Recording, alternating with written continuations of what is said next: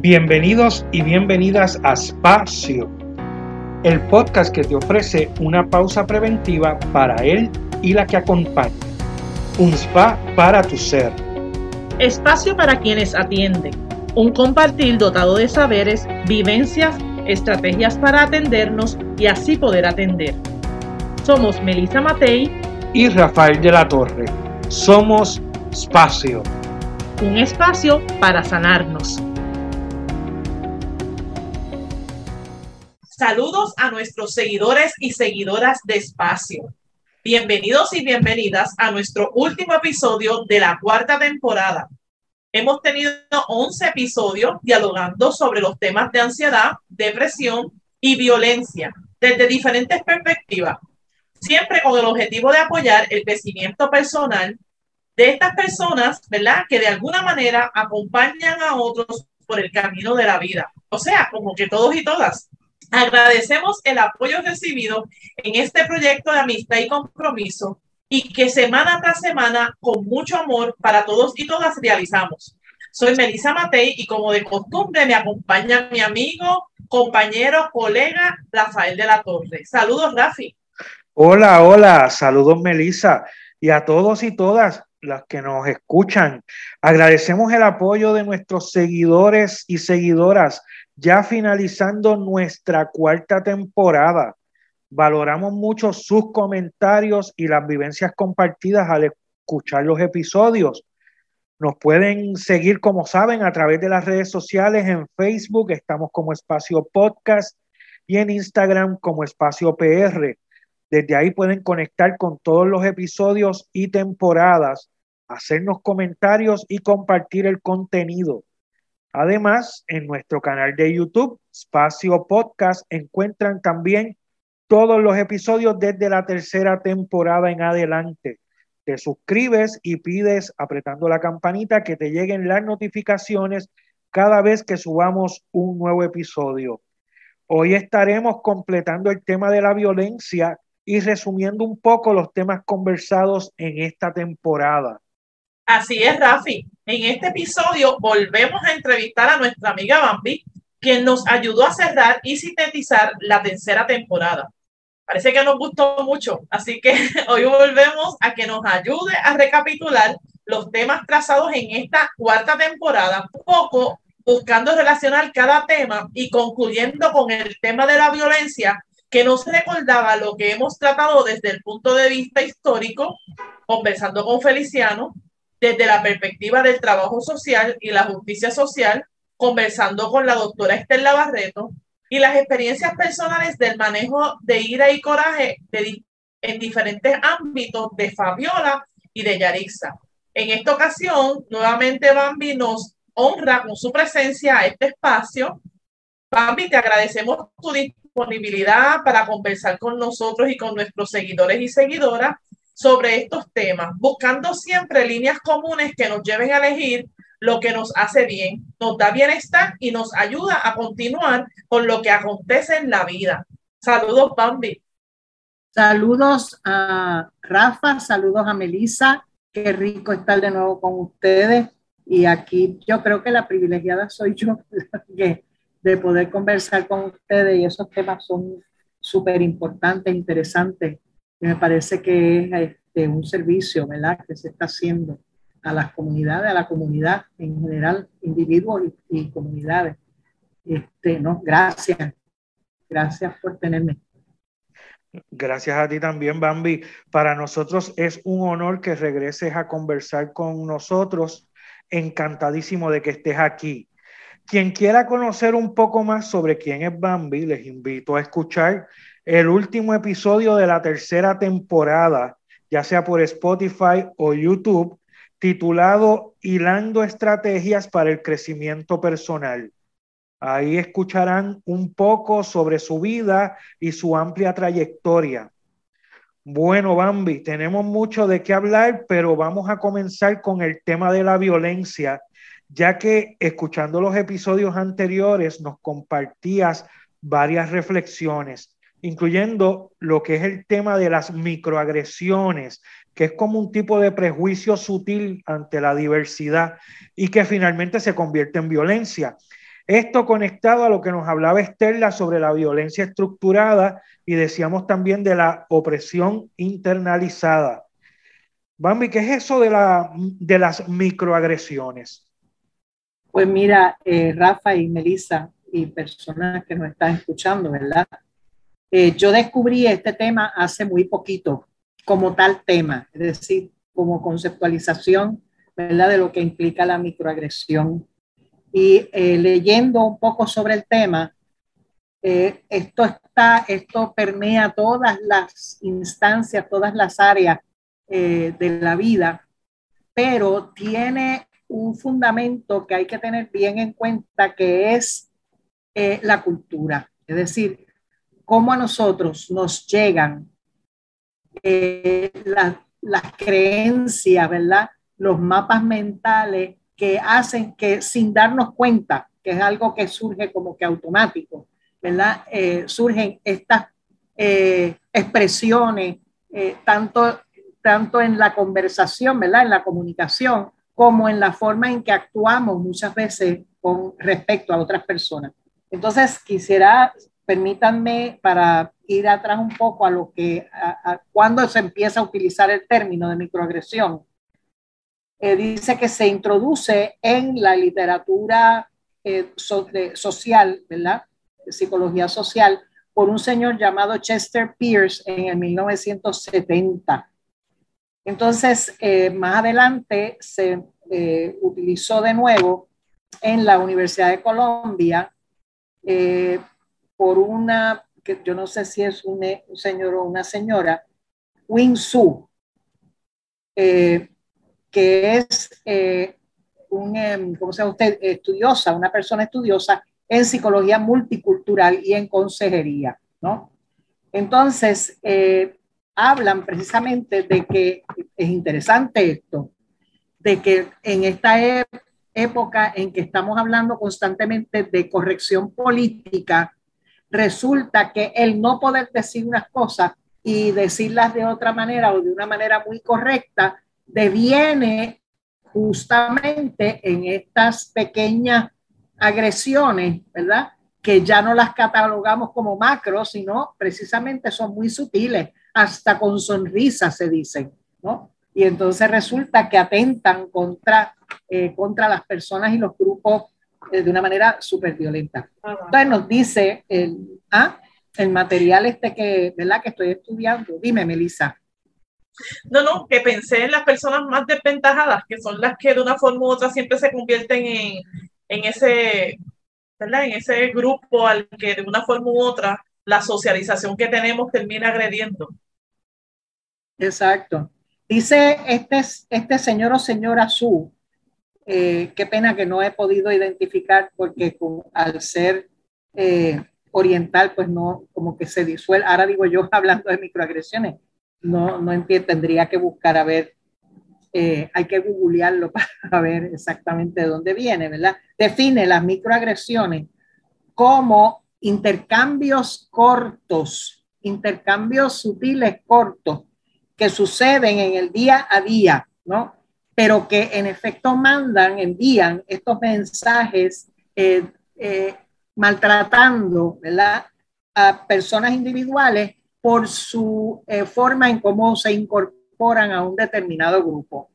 Estos intercambios pueden ocurrir de manera verbal, puede ser por el comportamiento, pueden ser incluso en la forma en cómo lleva las viviendas, en cómo se organizan las viviendas, ¿verdad? En los vecindarios, etcétera. Y tienen que ver mucho con etnicidad, eh, en género, orientación sexual, eh, la clase social, las habilidades o falta de habilidades, eh, de dónde proviene, y ahí sí que yo puedo hablar, porque era, por ejemplo, a mí cuando yo era pequeña me decían, la hija del americano, la nena del americano, ¿no? Que ni nena, ni americano, ni nada de eso, pero, pero ahí como que era una manera de identificar fulano de tal, sí, sí, ese es este, ese dominicano. ¿eh? Y entonces incluso lo dicen de una manera, es dominicano, te lo dicen con una entonación, ¿no? pero resulta que a la persona a quien eso atañe le afecta, se siente incómoda, se siente como que, ups, me están diciendo que yo a este grupo no pertenezco porque soy tal o más cual cosa, ¿no? Em, esto eh, deriva, ¿verdad? Que eh, el poder que quieren ejercer como grupo, digamos, hegemónico en una cultura particular, va precisamente a tocar el, el interior, la interioridad, la autoestima, el, el, el, valor que se da a esta persona, ¿verdad? A sí misma. Entonces, haciendo esa distinción, ¿verdad? De grupo y de, y de eh, ¿cómo se llama? De pertenencia, ¿ok? A un determinado grupo. Y esto se hace, hay que también tirar la toalla un poquito, que precisamente porque es un constructo eh, cultural, la persona no lo hace con una intención eh, maléfica, o sea, no es, no es para maltratar. Eh, dice, no, pero es que si yo no, yo no tengo prejuicios contra nadie, ¿eh? y entonces entra en este, en este otro discurso que no, yo no tengo prejuicios contra nadie, pero de hecho ahí ah, se hacen, ¿verdad? Unas diferencias entre unos y otros se denominan, ¿verdad? Estas microagresiones entre microinsultos, por ejemplo, eh, que van, eso sí que pueden ir directamente cuando hablamos eh, eh, en, en maneras hasta cínicas de otras etnias. Nosotros, por ejemplo, solemos decir, ah, es, es cubano, pero buena gente. Por ejemplo, una cosa así. Este, o o es negrito, pero tiene el alma blanca, es bien noble. Y entonces incluso decimos hasta hito, hito, negrito, como para, para suavizar, no decirle negro de una vez, ¿verdad? Eh, y entonces, pues, pero es, pero es buena gente, tiene el alma blanca. Eh, en mi pueblo yo me acuerdo que decían, Ajá, exacto. Es gordita pero bonita, es gordita pero bonita, o es dominicano pero inteligente. Exacto, ¿verdad? Son esos prejuicios que van saliendo, en, es en la conversación diaria y de hecho no nos damos cuenta de que eso representa una agresión contra otras personas, ¿verdad? Eh, una vez lo sabemos, tratamos de controlarlo y entonces es comiquísimo a veces porque yo lo quiero controlar, pero me sale, ¿no? Me sale. Eh, y, todos padecemos de eso, absolutamente todos, ¿verdad? No podemos decir cómo es, eh, no es un término, digamos, como que una cosa neutral, eh, porque siempre caemos en algún tipo de prejuicio, siempre vamos, ¿verdad? Tendemos a caer. Hay otras que son microinvalidaciones. por ejemplo, te puedo decir, ¿cómo es que una muchacha tan bonita, este, es tan inteligente y de verdad que tú tienes un doctorado, eh, de verdad que tú estudiaste tanto y tú sigues estudiando, ¿no? Y cosas así, o sea, es reforzando lo que el constructo cultural de lo que es la bonitura representa versus una persona que puede ser inteligente o lo que fuera, ¿verdad? A nosotros que tenemos el pelito así, que este este es con ayuda de Clairol, pero que no es Clairol lo que uso, pero, ¿verdad? Este, pero vamos, que somos rubitas y qué sé yo, que nos dicen, es que las rubias todas son brutas. Este, ponte a ver los concursos para que tú veas, Don Blonde, que dicen en inglés, ¿verdad? Es decir, que en, todo, en todas instancias nos metemos en eso. Yo recuerdo también que cuando yo empecé a trabajar donde trabajo, eh, me decían personas con buena intención. Este, y tú sigues trabajando con cura. Este, como que eso era una cosa, que eso no era un trabajo. Eh, y todavía hoy día a mí me cuesta, por ejemplo, eh, que las personas entiendan que el trabajo que yo hago es un trabajo legítimo. Como que piensan, ah, pero es que si tú estás trabajando eso en un centro, ah, ah, bueno, pero eso es como un hobby, ¿verdad? Digo, no, ahí yo me pelo las pestañas. de nuevo, es ese estilo de la eh, invalidación de la calidad del trabajo o de la posibilidad del trabajo que tú estás eh, ejerciendo, ¿no? Eh, están también lo que ellos hablan de los microasaltos, eh, cómo, cómo vamos articulando determinadas cosas para de verdad insultar directamente eh, a las personas, ¿verdad? En términos de raza, de, de género o de identidad sexual, etcétera.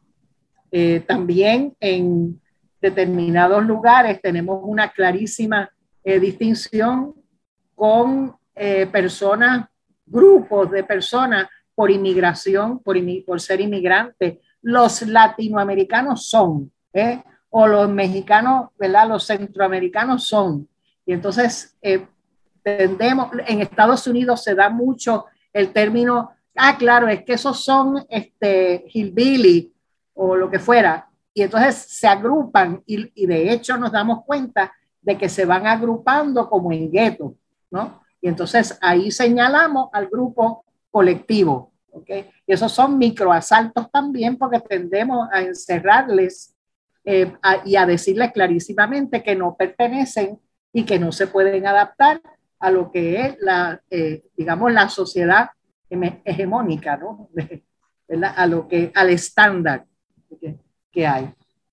Eh, ahora mismo esto se pone de manifiesto cuando con las protestas que hemos tenido ¿verdad? Con la que no me gusta decirle protesta, son resistencia, ¿verdad? Son los grupos de resistencia que de alguna manera están empezando a hacernos ver a la sociedad eh, que está dispuesta a escuchar, porque de nuevo ahí también hay escondida una, ¿verdad? Una microagresión fuerte.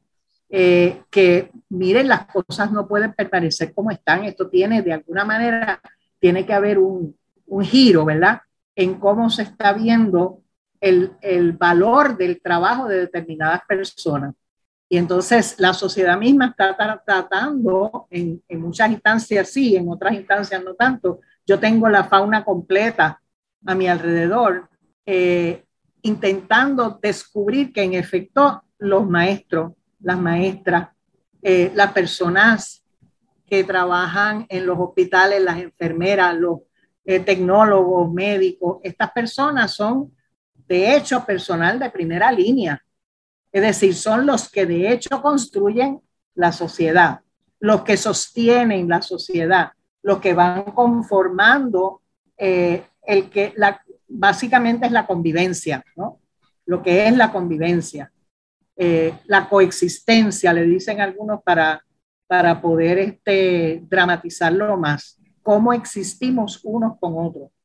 Todavía ah. hay una parte de la sociedad que no está dispuesta a reconocer eso porque se colocan en un escalafón eh, de altura porque lo tienen todo. Y entonces es como el reino de Dios, ¿verdad? Le presentan el reino de Dios y entonces ¿quién accede y quién no accede? Pues los que tienen todo no tienen necesidad. Pues entonces, pues por eso es que se anuncia el reino para los que no tienen. ¿Eh? Sí, Bambi, que, este, que, es, que cuando mencionaste la palabra resistencia, ¿verdad? Definiendo lo, lo, para los que nos están escuchando de diferentes partes de, del mundo, pues puedan conocer que nosotros estamos pasando algunos momentos políticos de dificultad, ¿verdad? De, de injusticia, sobre todo a nivel salarial y a nivel de, de los, ¿verdad? los derechos humanos y de, de lo que es el, eh, eh, lo que va a ser el futuro, ¿verdad? El retiro, eh, poniendo, poniendo un poco en contexto, porque cuando mencionas estas eh, personas de resistencia, también voy pensando en que hay como, ¿verdad? Yo te escucho y voy viendo cómo esto, más allá de microapresión a nivel cultural y lo que y de nuestra socialización, pues también responde al, al, sistema, responde a, al colonialismo y responde a otras, ¿verdad? otros ámbitos mucho más amplios que nos, que nos unen no solamente a nosotros los puertorriqueños, pero al escucharte, a la vez estoy escuchando en mi mente gente decir, ahí es que hoy en día nadie nadie aguanta un chiste. Es que hay tanta sensibilidad.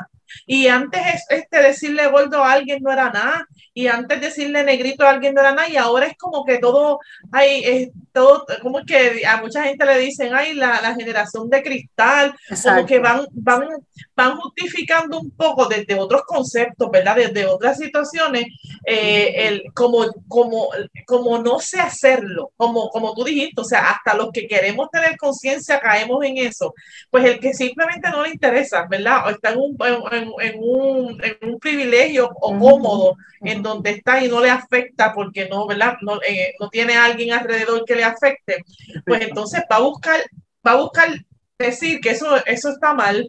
¿Sabes cuál es? Ay, qué sensibilidad, ay, qué changuería, esa palabra que a mí no me gusta, qué changuería, porque antes eso le decía a todo el mundo y, y, como decimos, y ella no le molesta, porque están hablando por gente si ellos no les molesta?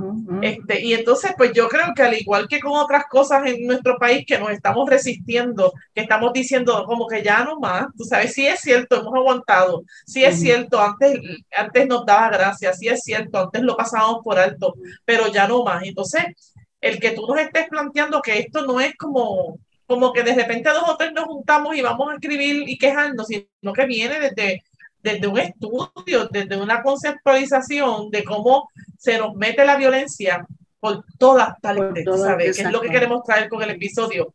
decir, pues yo no soy violento, no es eso, es, partir de la premisa que, que, la violencia está inmersa en nuestra vida, en nuestra sociedad, eh, que la desayunamos, la almorzamos y la comemos, si no hacemos unos actos de resistencia este, que como decía Estela, en muchos momentos requieren violencia para poder hacerlo, ¿verdad? Desde el contexto de lo que es la, la fuerza que nos requiere. Exacto, sí, sí. de hecho, es que estos estudios que se están haciendo vienen a partir precisamente de eso que tú mencionas, que es este, lo que antes no molestaba y resulta que ahora molesta, que lo que ellos llaman politically correctedness, ¿no? La, corrección política. Entonces, como ahora no se puede decir nada, pues resulta que aquello no existió y nunca representó violencia. Y hoy entonces, incluso el no hacerlo ya también representa en cierto modo una violencia, ¿no? Eh, esta gente trae, interesantísimo, la experiencia de los perpetradores, es decir, aquellas personas que, cometen estas, que cometemos estas agresiones, que no nos damos cuenta, ¿verdad? Que esto queda así como que por debajo de la mesa, son estos comentarios que hacemos así este, silvestres, como dice nuestra amiga Yareli, este, ¿verdad? Eh, y eh, anda por ahí. Entonces, te dice, por ejemplo, es no darnos cuenta de ciertas cosas. Ah, yo nunca dije eso. Yo nunca dije eso, ¿verdad? Es como que no, no, no saber que de hecho lo dijiste. Es que te malentendieron, ¿verdad? Es que me malentendiste. Eh, otra es, eh, ay, tú sabes que yo no quise decirlo. Esa no fue mi intención. ¿eh? Las, las, las formas, ¿verdad? Que tenemos los perpetradores para disculpar o tratar de justificar los comentarios que de nuevo son bien sutiles, van por debajo, son cosas que decimos que no caemos en cuenta que las decimos, ¿verdad? En, realidad, y entonces lo manifestamos. Yo nunca dije eso, eso no fue lo que yo dije. Esto se da mucho en las esferas del gobierno, eh, no solamente en local, en todos, es parte de la retórica. Ustedes, la prensa malinterpretó, eso no fue lo que yo quise decir. Entonces, lo, lo tergiversan de tal manera que siguen diciendo lo mismo, cambiándole alguna palabrita, pero de hecho sigue siendo la agresión y hemos tenido dos ejemplos terribles en días pasados en relación con eso, ¿verdad? En relación a, eh, tú escogiste estudiar eso, pues tienes que aguantar. ¿eh? Entonces tú compraste el paquete, pues aguanta. ¿eh? Y son estas cosas que, que se trata de justificar la agresión o la violencia por medio de algo que supuestamente le toca al otro y no a, a, quien tiene que resolverlo. No sé si me hago entender ahí.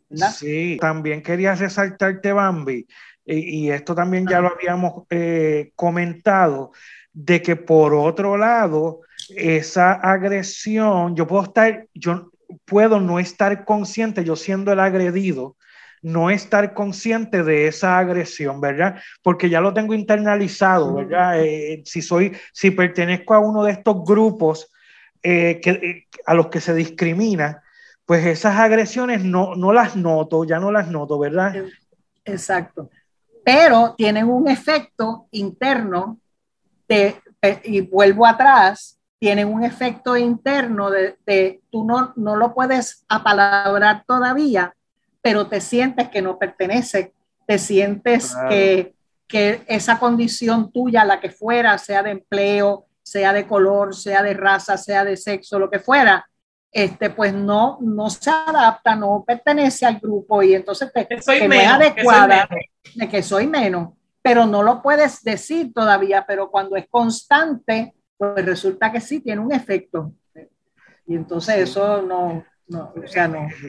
Entonces, vamos, Hay que corregirlo. Eh, Exacto. Entonces, sabes que nosotros en esta temporada comenzamos hablando de ansiedad, después de depresión y después de violencia. Aquí nos dimos cuenta que el tema de la violencia es mucho más de lo que nosotros pensábamos cuando lo propusimos como, como tres temas que son tres problemas sociales que se están viviendo en este momento, sobre todo en nuestra sociedad puertorriqueña. Y, y, entonces, al ver esto de las, de las microagresiones, ¿cómo conectamos esto con, con, con ese tema de sentirse deprimido, de sentirse ansioso, o, ¿verdad? Con esos temas de ansiedad y depresión eh, que también eh, eh, se dan precisamente por la violencia que estamos viviendo. ¿Cómo tú, tú puedes ver eso? Como yo soy más viejita que todos ustedes, yo me remito a mi, a mi fiel amigo Maslow. Y entonces cuando yo voy subiendo mi pirámide, voy, voy viendo, ¿verdad? En qué instancias se amenaza mi, mi, mi condición, mi ser, con esto que está ocurriendo de afuera para adentro. Es decir, si yo recibo determinadas micro o macroagresiones, la violencia de algún tipo, de cómo se perpetra, eh, yo voy evaluando, esto es inconsciente, ¿ah? voy evaluando esto que afecta a mi seguridad, afecta mi pertenencia, mi sentido de pertenecer, mi sentido de estima, mi sentido de, de recibir, en vez de agresión, de recibir cariño y, y, y reconocimiento, ¿verdad? Eh, y entonces voy ahí como que acumulando, acumulando eso. Eso, como son esas famosas eh, necesidades que necesariamente tienen que estarse revisando. La seguridad es algo que yo tengo que estar revisando constantemente en distintas instancias. Si yo veo que eso se me amenaza, ahí se acrecienta mi sentido de, ¿verdad? De ansiedad, eh, si yo continuamente tengo que estar velando por encima del hombro a ver si alguien me va a hacer algo o si se van a meter en mi casa o lo que fuera, se atenta a ese tipo de seguridad o por el otro lado la seguridad laboral, la seguridad eh, de la salud y todo este tipo de cosas, yo me estoy anclando en esa etapa que no me deja, ¿verdad? Y entonces al contrario tiendo como que a refugiarme en, en, en, en etapas en pseudo seguridades para poder manejar eso. Pero lo que me provoca es una seria, un, un serio grado de ansiedad. ¿eh? Y entonces de ahí muchas veces yo al no poder manejar eso tengo dos alternativas. O me deprimo completamente, completamente y eso representa una agresión hacia adentro. Me desasocio. Me, ¿ya? ¿Verdad? O me vuelvo, sí. me vuelvo agresiva hacia afuera. Es decir, que y muchas veces puedo actuar de la doble, en la doble agresión hacia adentro y hacia afuera. Y entonces ahí yo pienso, pero de nuevo, o sea, eso es algo que hay que discutirlo con otros, a lo mejor otras conceptualizaciones, pero pienso que nos sirve de base eso, o sea, ¿qué, qué se está afectando en la vida en general de la población que impide que nosotros coexistamos o o convivamos, ¿verdad? De una manera armónica, tranquila, en paz y, y tal. ¿De qué se está afectando? Y todas esas factores, todas esas variables que vemos son las que están eh, incidiendo en esos grados de ansiedad, depresión, violencia. O sea, pienso que por ahí se une. Eso es como que el, el ¿cómo diríamos? El, el, la línea común, ¿verdad? De abajo. Ciertamente, eh, ciertamente, Bambi, este, hablábamos, Rafi y yo, que, que nos tocará, ¿verdad? Y, y, y, sobre todo contigo misma, sé que hay un montón de, de, de otros, de, ¿verdad? de otros elementos que, que, nos pudiese seguir hablando en términos específicamente de las, de las microagresiones, pero ahora vamos a poder ver me hizo mucho sentido cuando planteabas el, el no me siento este parte, o no me, ¿verdad? En términos de, de cómo nosotros manejamos en los espacios en los que nos, ¿verdad? Que, que, que trabajamos, el, el, autoestima, de la importancia de sentirme querido y sentirme capaz, si de repente yo puedo estar haciendo el mejor trabajo personal, haciendo, nos decía Estela, todo el proceso de, de calma, de serenarme, de atenderme, que es lo, ¿verdad? Es nuestro llamado en este podcast, pero yo no me puedo desconectar conectar de una sociedad que de una forma micro y de, sistémica eh, macro está haciendo una, ¿verdad? Está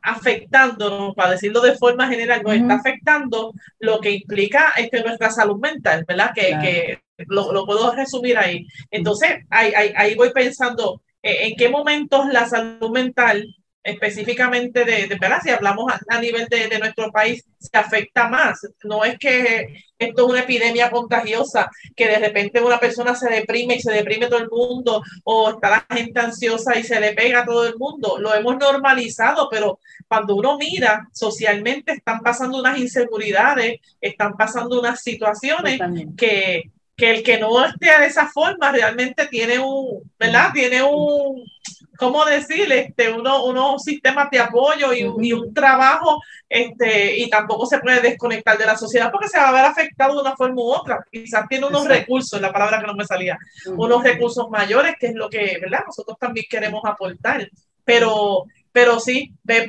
lo, me lo haces ver clarito y, y, nos das tarea. Yo creo que tenemos asignación, Rafi, de poder seguir, ¿verdad? De poder seguir definiendo todo lo que tiene que ver todo lo que afecta a nuestra salud mental. Por decirlo de esa forma, nosotros hemos hablado de depresión y de ansiedad porque son los más que han salido, pero como hay tantas otras cosas que se ven afectadas a nivel social de, eh, que, que, impactan nuestra salud mental. Y ahorita mencionaste la salud, el tema de la salud y, y, y lo mal que pueden estar por ahí los servicios, pero eso también es otro tema a discutir. Por eso es, que son, en todos los niveles se van afectando unas cosas, ¿verdad? Eh, por ejemplo, yo considero que en este mundo capitalista en el que nosotros vivimos, que de por sí es perverso, eh, eh, vamos, no podemos tampoco excluir los otros sistemas que también tienen sus perversidades, pero a nosotros nos toca este, ¿no? Y entonces en este sistema perverso que nosotros vivimos, de la cuestión capitalista, el problema económico es un problema real que afecta directamente a las personas porque atenta a la salud, a la educación, atenta a la, a la, a la, ¿qué? A la, a la productividad, a todo. ¿eh? Entonces, un problema económico te afecta a ti porque la ansiedad de dónde voy a conseguir el dinero para, como dicen en España, la cesta de la comida, ¿viste? Ahí hay una microagresión. La, ¿Te das cuenta? ¿Eh? Okay. Y entonces, ¿cómo tú eh, vas a acceder a las necesidades básicas si tú no tienes el factor económico, eh, ¿verdad? Este, cubierto, arreglado? Que casi, casi ese factor económico hay que bajarlo a lo primario, ¿entiendes? Y entonces, en este mundo, pues lo, la parte del sistema que define eh, cómo tú estás o si perteneces o no perteneces, ¿verdad? Ese sistema hegemónico te afecta directamente porque automáticamente estás excluido si no, si no cumples con esos estándares. Y entonces ahí, claro, ahí entran en juego la publicidad, otro tema interesante para tocarlo, cómo la publicidad nos manipula para las necesidades que no son necesidades reales, eh, nos afecta, o sea, es que es que de, todos lados nos viene eh, esta misma situación que estamos viviendo con, el, con la luma querida del alma. O sea, tú tienes una lucha entre el, sí, entre el servicio privatizado y lo que todavía queda sin privatizar y cómo se tiran la pata caliente uno a otro. Y la culpa no es de la estaca, sino del sapo que se saltó. Pues, o sea, y es una, es una cosa que es constante, eso es agresión. Claro. Eso es agresión porque el pueblo no sabe a qué atenerse. ¿eh? Y entonces cuando tú no tienes información, pues tampoco tienes la base de donde tú puedes, eh, eh, ¿cómo es? Plantear unas cosas para resolver. Y entonces lo que decíamos ahorita con los grupos de resistencia, los grupos de resistencia están llamando la atención a eso, están diciendo, miren, nosotros estamos ya frustrados, no sabemos por dónde agarrarnos, estamos desestabilizados totalmente. Y entonces eso provoca ansiedad, provoca los estados que, ¿verdad? Y provoca la violencia. Claro. Que le arrancaron la cabeza a no sé quién, pues eh, estatua. Pues eso es parte de eso. ¿Dónde saco yo esto, no? Claro. Esta, esta, este coraje, esta ira que tengo por dentro. Bueno, Bambi, sabes que el tiempo no se ¿En serio? Lamentablemente. Queda mucho por decir, aquí hay, aquí hay tela para cortar en cantidad, así que bueno, yo, yo nos vamos, nos vamos con el compromiso de que vamos a tener otro momento contigo, porque esto hay que seguirlo hablando. Este, a mí me, me encanta. Pues qué bueno, porque también tú sabes que hablábamos de en, en, en la temporada anterior, tú misma nos hablabas de un fuerte anhelo que se veía de crecimiento en las diferentes entrevistas y eso es lo que buscamos, ¿verdad? Cómo esto, hacernos conscientes para ir creciendo como personas, ¿verdad? Y que podamos saludablemente y en bienestar este, poder seguir viviendo. Eso es lo que buscamos aquí en Espacio. Pienso que tenemos que podernos juntar en esos cafés con sentido, de sentarnos a tomarnos un café y simplemente dejar que que el pensamiento corra, ¿verdad?